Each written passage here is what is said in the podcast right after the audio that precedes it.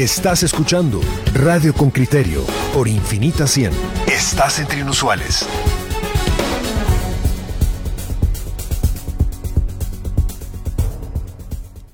Henry Bing nos platica de, de, de, no sé, como al estilo urbano Madel, nos va a platicar del futuro del Congreso. Veamos qué nos cuenta. El informe de Henry Bean, reportero con criterio.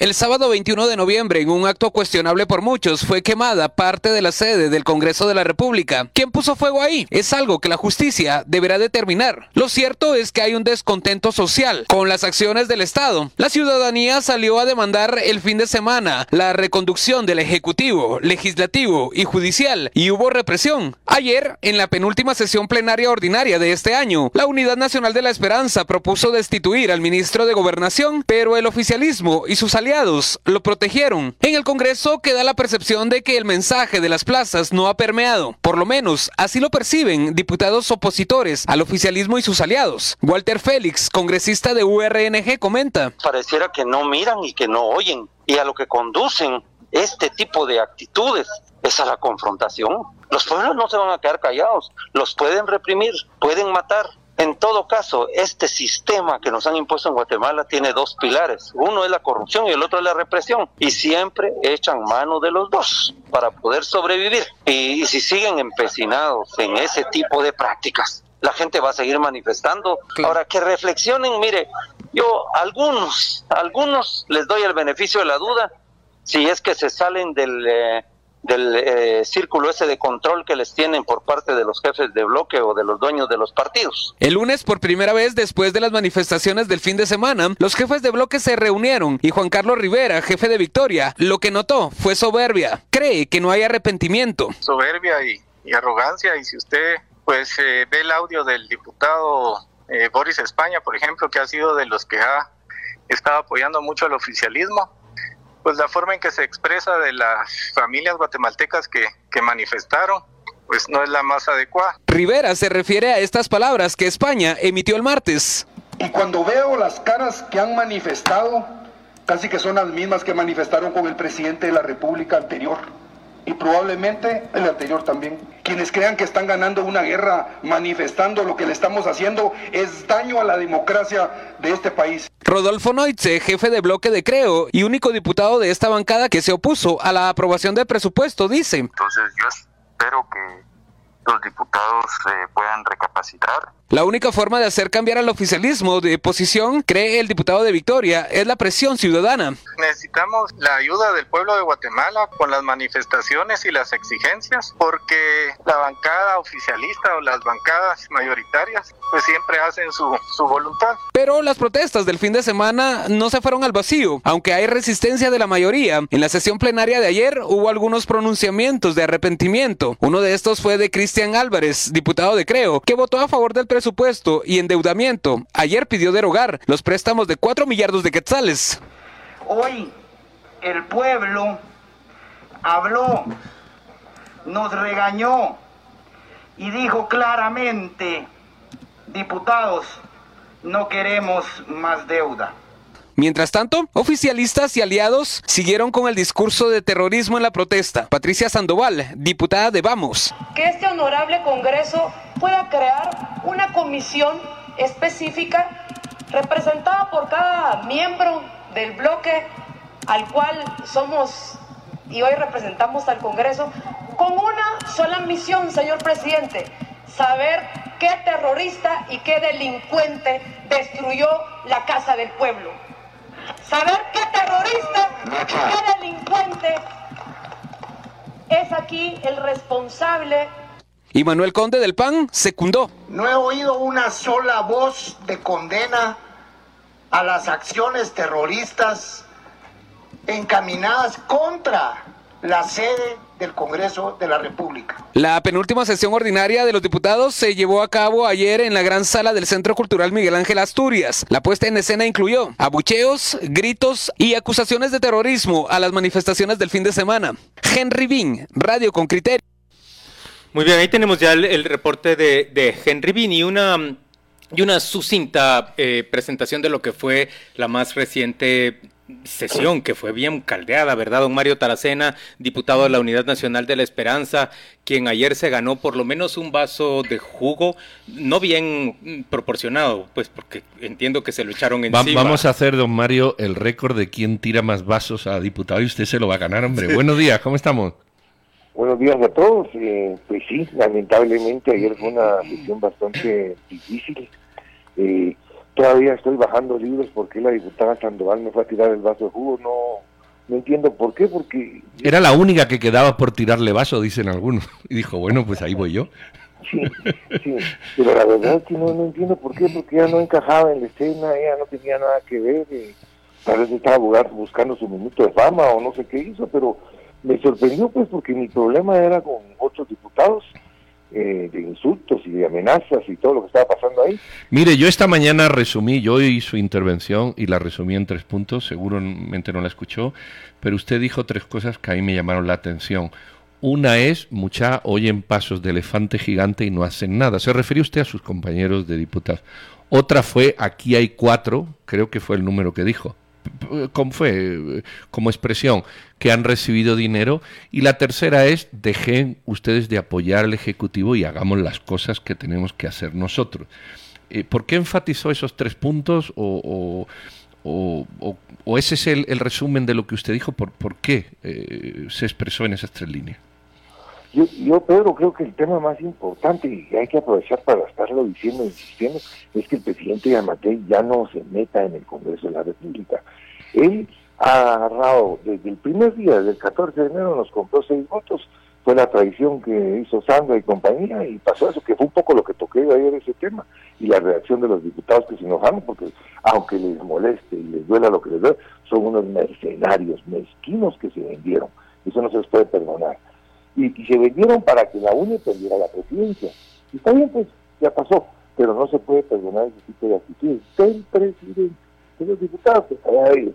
Pero del presidente de la República hay que ver qué hacemos para que el señor Yamate ya no se siga metiendo en el Congreso. Mario, cuando decís que, que se mete en el Congreso, eh, lo, podrías ilustrar. Yo, por supuesto, te estoy tentado de recordarte el caso que ahorita estamos discutiendo, el del diputado García Silva, que recibe plazas para sus correligionarios en el INSIBUME y en otras instituciones, coloca a, a una abogada muy cercana a él, a su empresa, en esa posición. Ella revisa unas bases, les da dictamen de concurso y el hombre se gana por medio de su, de su empresa dos contratos de hasta 22 millones de quetzales. Se teme que parte de los productos que entregó tengan quintuplicado el precio del precio real. O sea, eso es meter las manos de parte del gobierno, de parte del presidente en el Congreso. Claro, eso es lo que pasan haciendo en todos lados, con, van acomodando los negocios a cada bancada, qué es lo que le interesa a cada bancada. Y lo que está pasando es que, miren, el presupuesto lo dirigió y no le pongamos otro pedido. Yamatei dirigió la aprobación del presupuesto. El que se aprobó en la madrugada fue el que arregló con las bancadas, con los jefes de bloque, que arreglaron ese tipo de negociaciones como las que acaban de resaltar ustedes. Ya irán saliendo en el camino todo lo que están haciendo. No es de balde que ponen 980 millones en los consejos de desarrollo intestino, que ahí debe estar muchos diputados que están metidos en eso. No es eh, una casualidad ni es una exceso de, de Guatemala el que los diputados hayan amanecido aprobando el presupuesto. Es que donde acá salieron tan, tan trabajadores. De verdad que pero pero al final, lo que sea lo que sea de los diputados y todo, el, el que está metiendo las espinas en el Congreso, el Chamatei. Y por eso es sabio la división de poderes. Él no se tiene que seguir metiendo en esto. Él puso a la Junta Directiva, él puso a, los diputados a aprobar el presupuesto, a aprobar los préstamos. Todo lo que ha estado pasando es él. Y, lo que más cólera me da y me da como, no sé qué decir qué palabra, es ver la sumisión de mis compañeros, esa bola de arrastrados chaqueteros que se tiran al piso para servirle de alfombra al presidente. ¿En dónde está la dignidad parlamentaria? ¿En dónde está la división de poderes? De verdad que como seres humanos, que me disculpen, pero, pero es una palabra, son unas basuras para llegar a ese nivel y a ese extremo de servir con el, el presidente. Diputado, eh, claramente dice usted que Alejandro Yamatei se deje de meter en el Congreso, eh, pero la pregunta que la audiencia se plantea es ¿Qué va a ser del Congreso? Lo que nosotros vemos el domingo por la noche de parte de la Junta Directiva es un claro mensaje que dice nosotros no nos equivocamos, pero retiramos el presupuesto. Lo que nosotros vemos ayer en, en, el, en el Congreso nuevamente es una actitud desafiante. ¿Qué sigue en el Congreso? ¿Qué se tiene programado para hoy? Mm, digamos, este día, pero en el cortísimo plazo, ¿qué pasa? ¿Qué pasará en el Congreso? Hoy, hoy no hoy, no creo que va a haber sesión, porque ya hoy oía que muchos diputados no querían llegar, por temores, por lo que sea.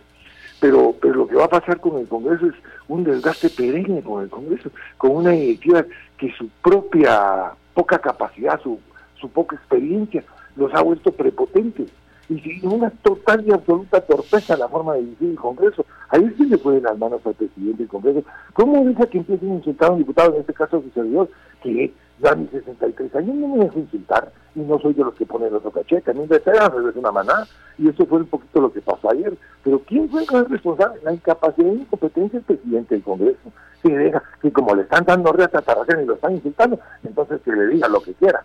No, no. Mario, ¿qué, ¿qué tanto hay de todo esto en, en que la UNE ha perdido el poder?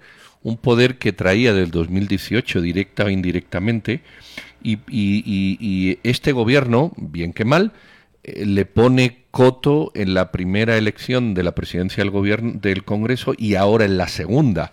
Y además el presupuesto tiene una tendencia, en mi opinión, es apoyar las municipalidades a través de los gobernadores, que es donde la UNE tiene sus bases duras, eh, me refiero políticamente hablando. ¿Qué tanto hay de todo esto de, de que se visualiza un horizonte oscuro para el partido UNE por la guerra interna que, usted ha manifestado que tienen eh, una división, pero también una externa que es que hay una anulación política eh, por otros partidos que se han unido. ¿Qué, tanto puede valer esta reflexión? Pero sin ánimo de caer en defensor por defender, no, la UNE tiene mucho futuro, está empezando a nacer a la luz. Este fin de semana son las asambleas departamentales. Vamos a hacer 14 asambleas departamentales departamentales. Hicimos 76 asambleas municipales. Estamos en el proceso de sacar a Sandra, hay que decirlo. No queremos a Sandra allá en el partido. Entonces lo estamos haciendo legalmente como es. Las bases están tomando la decisión. Y hoy, este fin de semana, es casi como el respiro que necesita el partido después de 18 años de tener el yugo de Sandra encima, su liderazgo, pero que ya caducó. Y estamos tratando de hacer un partido que se vuelva una institución fuerte, una institución de cuadros, y que ya no tenga caciques. Y eso se va a dar ahorita. Eso es a nivel de UNE. UNE está resurgiendo y teniendo una gran oportunidad. Y la oportunidad de Guatemala, un país de clase media baja, un, perdón, un partido de clase media baja que permita eh, exponer a los guatemaltecos sus puntos de vista sin dueño. Ese es un tema. Y en el otro tema del Congreso, efectivamente Pedro tiene razón, nos han venido volteando a nuestros alcaldes, nos han venido volteando a nuestra gente, pero pero eso es parte de lo que tiene que aguantar nuestra gente porque el que está gobernando es el que decide. El señor Yamatei no ha entendido que representa la unidad de la nación. Y cuando va, por ejemplo, a una inauguración, le dice, aquí pueden subir todos los diputados para la inauguración, menos los de la UNA. Los de la UNA no nos dejan estar. ¿Con qué dicho? Es un abusivo. Y más abusivo cuando se mete a dirigir al Congreso. Y peor todavía cuando los pone a comprar ya no tardará en brincar algún clavo donde se va a poner en evidencia, en evidencia los manejos sucios del presidente Yamate. Mario, el, el presidente logra reunir para favorecer su agenda legislativa a una mayoría a una mayoría muy muy relevante incluso ha logrado ampliar esa mayoría con los votos del partido creo eh, pareciera realmente como hasta este momento pues hasta que empezó esta crisis ya en que la plaza sale a, reclamarle pareciera llevar todas las de ganar ¿Por qué se produce eso? ¿Por qué tantos partidos y tantos grupos parlamentarios están de acuerdo con, con el gobierno y con sus políticas? Pues es que, ¿cuál es la varita mágica, Juan ¿Cuál es la razón para que estos muchachos se hayan vuelto de la noche a toda la mañana tan alineados con Yamatei? No dejo la inquietud de los guatemaltecos. ¿Qué creen que puede estar de por medio para que todos sean tan disciplinados? ¿Cuál es la razón? Pisto, dicho un buen chapín, pisto, forma de obras, de negociarlo, de ese tipo como el que mencionaste de García, ese tipo de cosas se están dando en el Congreso. Pero ¿quién las está fomentando? Es Yamatei. Si tuviéramos un presidente decente y honrado, no lo hace. Pero desde el primer día marcó la pauta y dijo, aquí en el Congreso las cosas se manejan, se manejan con dinero. Y ahora, ¿qué pasa? El nene de Orón todavía lo pediscan y todo el Congreso, todos los diputados felices, encantados de que los pedisquen. Pues. ¿Qué negocia, por ejemplo, un partido como el de Suri Ríos para, para darle sus votos a Yamatei? Yo no entiendo, eh, yo creo que, que, que Suri no va a estar tocando ningún, pues yo creo que es una persona correcta, pero no va a estar tocando fondo en esto en su partido y han dado este señor García, por ejemplo, eh, me imagino que, ah, no, yo creo que no es ni ese partido, pero pero no le han de estar haciendo caso ni, ni siguiendo las directrices del partido. Pero por lo menos se expresaría públicamente si fuera como decís.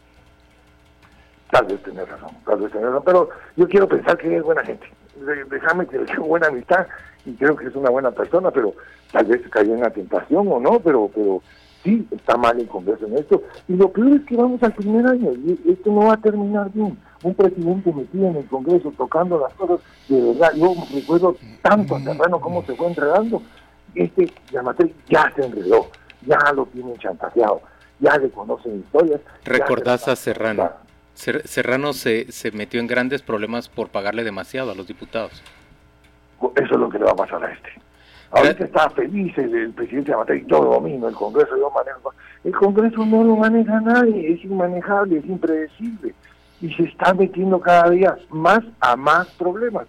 Yo le vaticino a Yamatei que en un año va a estar en una crisis terrible, porque ya no va a poder cumplir con los compromisos de todos los diputados que se me comprometiendo. Mario Taracena, gracias por acompañarnos en esta mañana. Vamos a ir a la pausa comercial y volvemos con, con la entrevista al diputado Cristian Álvarez de Creo. Él ha aceptado darnos una, una entrevista esta mañana y queremos hablar con quien votó a favor del presupuesto, pero según la nota de Henry Bean, ayer ya estaba pidiendo que se, que se diera marcha atrás en el endeudamiento de 4 millardos de quetzales eh, para, para financiar ese presupuesto. Ya venimos. Vamos ahora ya a conversar con el diputado Cristian Álvarez del partido Creo.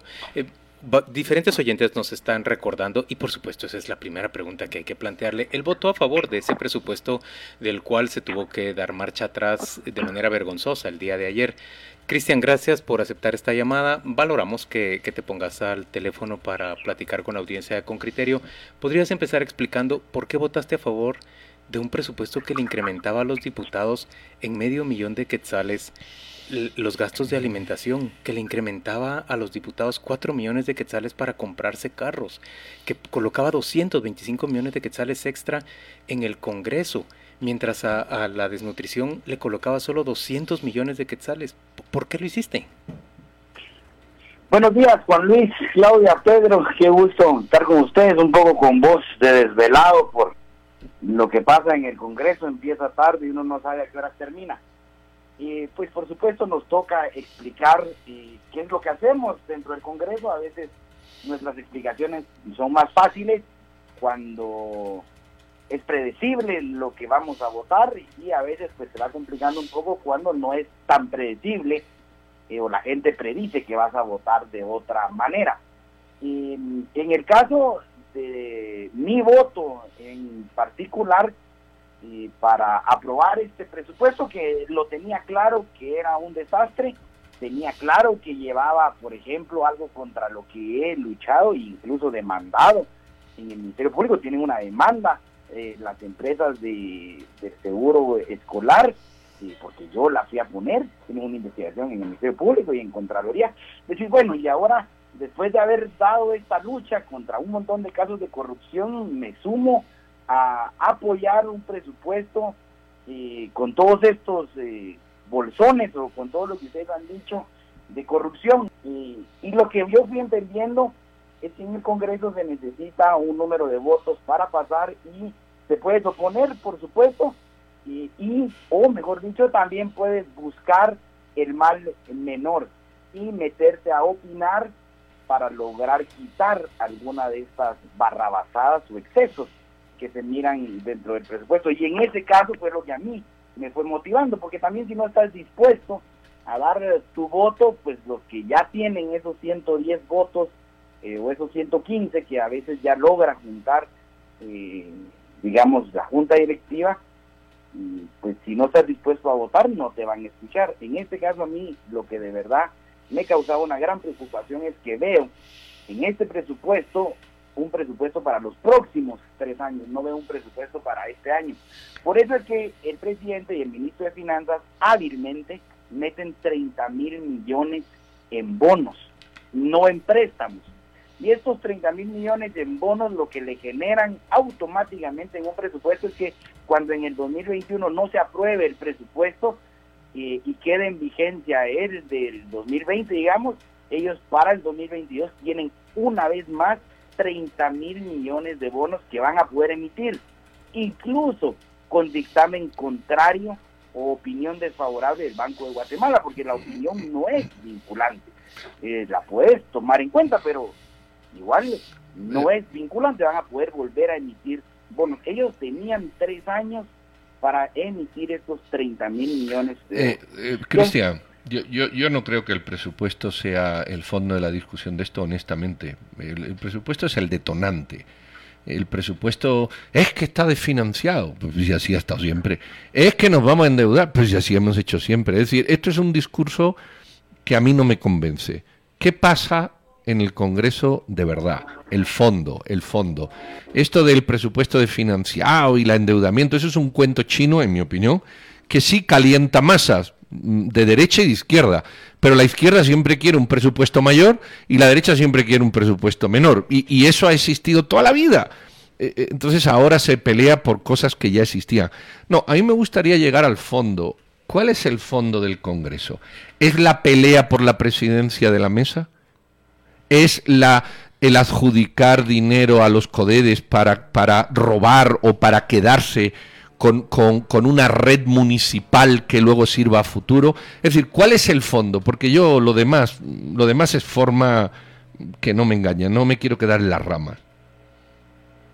Bueno, eh, fuera de lo que a veces a uno te puede motivar a votar, que era el miedo de esto, contestando tu pregunta, Pedro, por supuesto que tienen como distintas lógicas. Los distritales y algunos diputados pues buscan porque su grueso de votantes es llevarles un parque, es llevarles un hospital, llevarles una carretera, y se mueven para conseguir eso.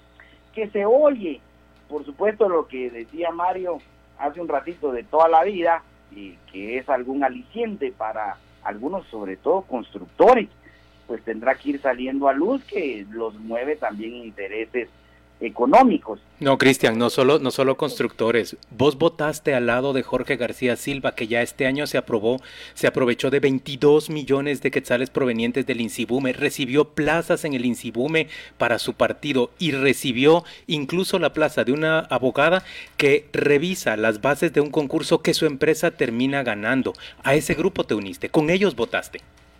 Bueno, Juan Luis, no me he unido con ellos. Eh, digamos nosotros, y yo en mi caso tengo mi propia perspectiva para votar. Eh, uno trata de negociar, de oírlos, de influir, porque al final para eso estamos en el pleno, pero no te unís a ellos, es más, los combatís, porque toda denuncia de corrupción que aparece la he presentado y la seguiré presentando. Hace un ratito dijiste que te habías unido a esa mayoría porque te parecía que desde ahí se podía escuchar tu voz. ¿En qué se escuchó tu voz en ese presupuesto? Decinos qué lleva tu firma para que hayas eh, votado por él. La reducción en casi 8 mil millones de quetzales de esos bonos, que ojo Juan Luis y Pedro no, y perdón Claudia, no disminuís el monto, pero le quitaste 8 mil millones en bonos que se iba a convertir en los tres años que te estaba comentando en 24 mil. Pero ese era el monto inicial que presentó el Ejecutivo, 99.7 millardos. aquí el tema es la for, digamos, el, el instrumento financiero. No es lo mismo bonos porque se renueva que un préstamo. El préstamo tenés el espacio presupuestario, pero tenés que irlo a negociar. Pues tenés que ir a negociar y a conseguir la fuente de financiamiento. Tiene que volver a pasar en el Congreso. Por eso decía yo que este presupuesto era bien importante y buscarle algún mal menor. Pero el hecho de que tú querrás influir, al igual que cuando hablas en el Pleno, no te junta con esas personas. Es más, en el día a día de tu actuar, te vas separando justamente de quien está metido y va saliendo en esas notas, porque cuando el río suena, pues alguna piedra llevará, y quienes nos separamos y seguiremos de frente combatiendo la corrupción y cada vez denunciando casos eh, pequeños o cada vez más grandes y más interesantes. Eso van a seguir oyendo de mi persona y de mi bancada, pues de la bancada de Creo. Eh, ¿cómo, ¿Cómo visualizas toda esta bronca? Eh, si el tema era el presupuesto y el presupuesto ya no se aprueba, perdón, o se archiva o lo que corresponda, eh, eh, ¿qué, viene después? Porque parece que, que la, el rechazo cada vez toma, toma eh, otras dimensiones. Hay una especie de, ampliación lateral. Ya no es el presupuesto, que ya no existe, luego no habría que, que haber, no, no, no, tendríamos motivos para manifestarnos, sin embargo ahora se pide la dimisión de los diputados, se pide la dimisión. Eh, ¿Hasta dónde puede llegar esto y, y, y cómo se pueden calmar las aguas? Porque de luego la sesión de ayer nos sirvió justamente para eso.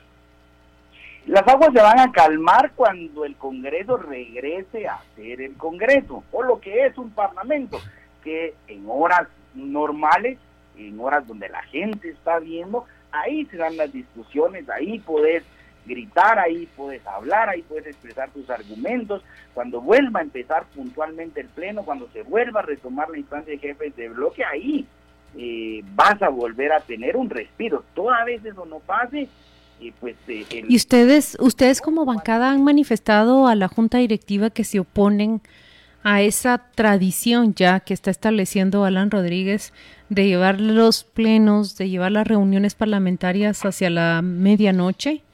¿Ustedes como bancada se han opuesto a que se lean eh, los proyectos de ley y las decisiones tal como hemos visto los ciudadanos que la leen y que lo aprueben?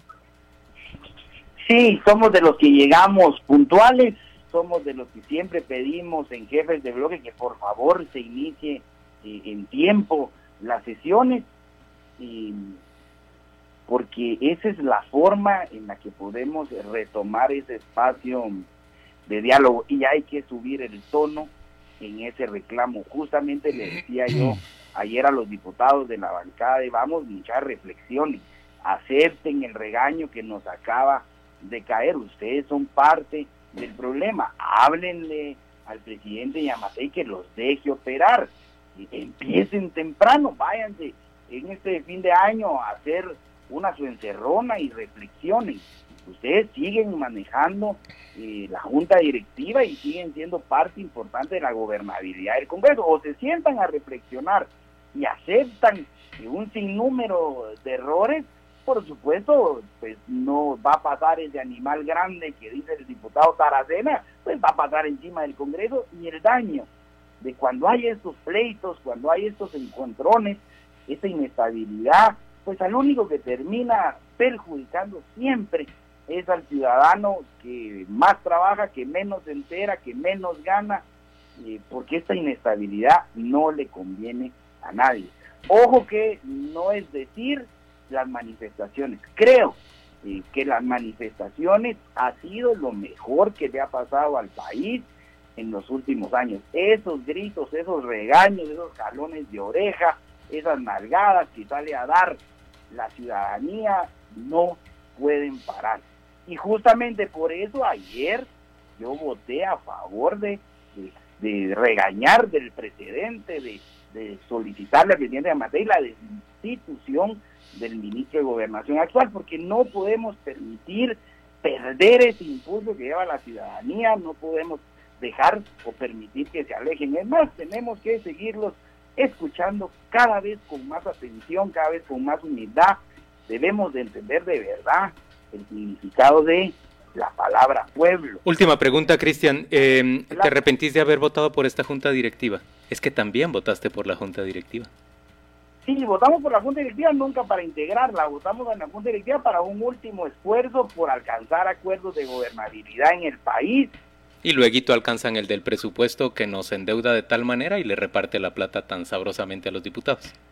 Sí, vamos a, nosotros no fuimos parte de esa repartición, no recibimos y, nos vamos a comportar como hemos sido fiscalizadores. De fiscalizar tenemos nosotros como periodistas. Ah, perdón, no te escuché, perdón. Que, que, habremos de fiscalizar los, los periodistas eso que estás diciendo, que, que votaron de gratis.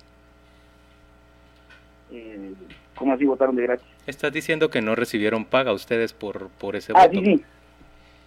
sí, no, por eso tenemos la conciencia tranquila y podemos seguir fiscalizando, haciendo las actividades en vivo.